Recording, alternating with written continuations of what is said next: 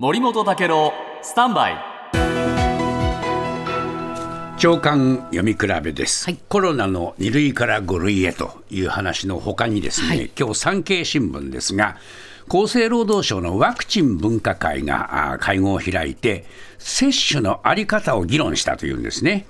で無料で打てる時期というのは、えーこの予防接種法の臨時接種として3月末までなんですが、現行の接種体制の継続を求める意見が相次いだと。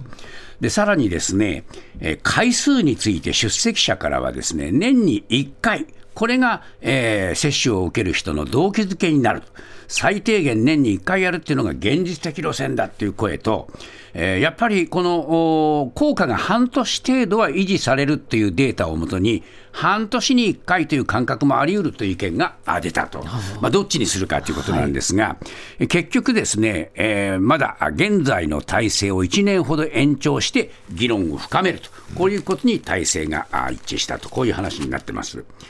で一方でアメリカ、えー朝日新聞がですね、これ、アメリカのですね、えー食品医薬品局 FDA は、原則年1回を接種するという、この方針を提案したというんですね。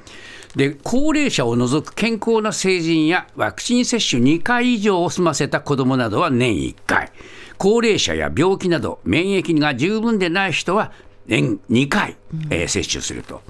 で、えーこれ FDA がですね、季節性インフルエンザと同じように毎年専門家で、えーワクチンのタイプを決めて、どういう株か、はい。これについて、えーこれ、えー